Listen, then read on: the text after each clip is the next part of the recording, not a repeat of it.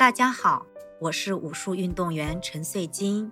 今天为大家声演的故事，书名《大象在球上走》，节录：向前走，木穗好少年，目睹个性。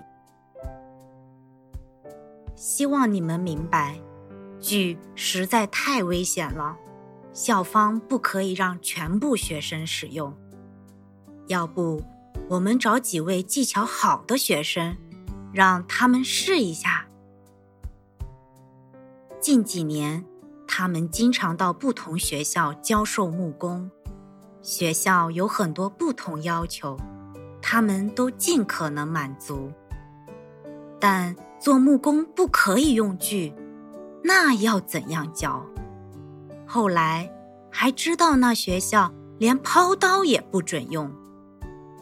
于是，他们只好让学生用胶水将木头组合成机械人，勉强举办了一次不算完整的木工课。阿帅感叹：“不理解，当然会害怕。但如果从没开始，那些小朋友做了大人后，仍然会害怕。”阿东补充。工具其实不可怕，只是制度缩窄了大家的想象。没试过的话，就永远不会试。连大人看到我们的工具也会害怕，好像碰到就会爆炸。但用过便会发现，不是想象中那么危险。阿帅、阿东和可乐三位少年相识多年。于二零一三年组成木穗好少年，坚持创作纯艺术。木穗好少年坦言，当初原意不是环保，只是因为没有钱，才要找免费素材创作。而社区正有大量废弃木材，如红酒箱、椴木，供他们使用，不断使用木穗创作。让他们成为很多人眼中的环保木工团体，只可说是无心插柳柳成荫。正如他们本来没想过教小朋友木工班，只不过因为很多小朋友想买玩具却没有钱，他们便试着用木去制造陀螺等玩具，陆续被邀请举办更多青少年工作坊。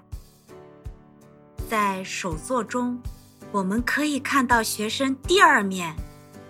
可乐笑道：“可乐和阿帅都笑言自己过去都是在学校成绩包尾的人，现在他们在艺术和木工的世界找到了自己的路。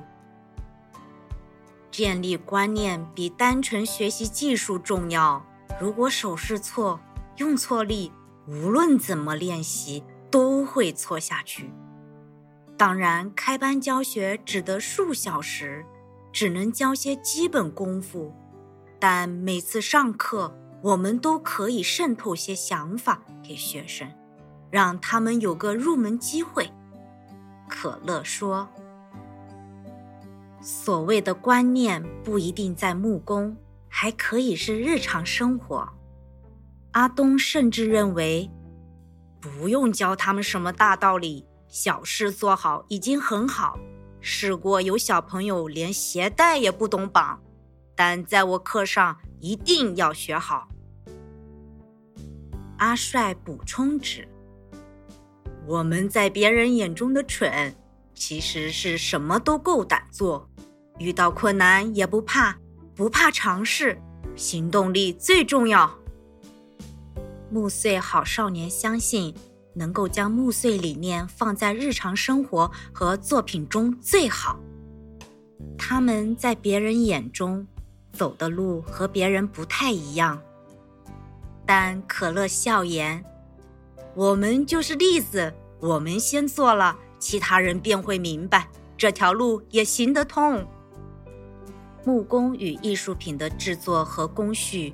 已经能被很多科学技术与机械取代。如以机器切割木头以取代人手，结合机械与城市编排的作品，也好像成为了潮流。但这可不是我喜欢的。我认为，之所以称之为人性，是就不管人的技术训练到何种程度，也躲不过犯错的偏差。这也是为何艺术。木工和雕塑如此吸引我的地方，作品上的人性成为了他们存在的价值，而不断创作、练习、犯错和修补，正是构成我的存在。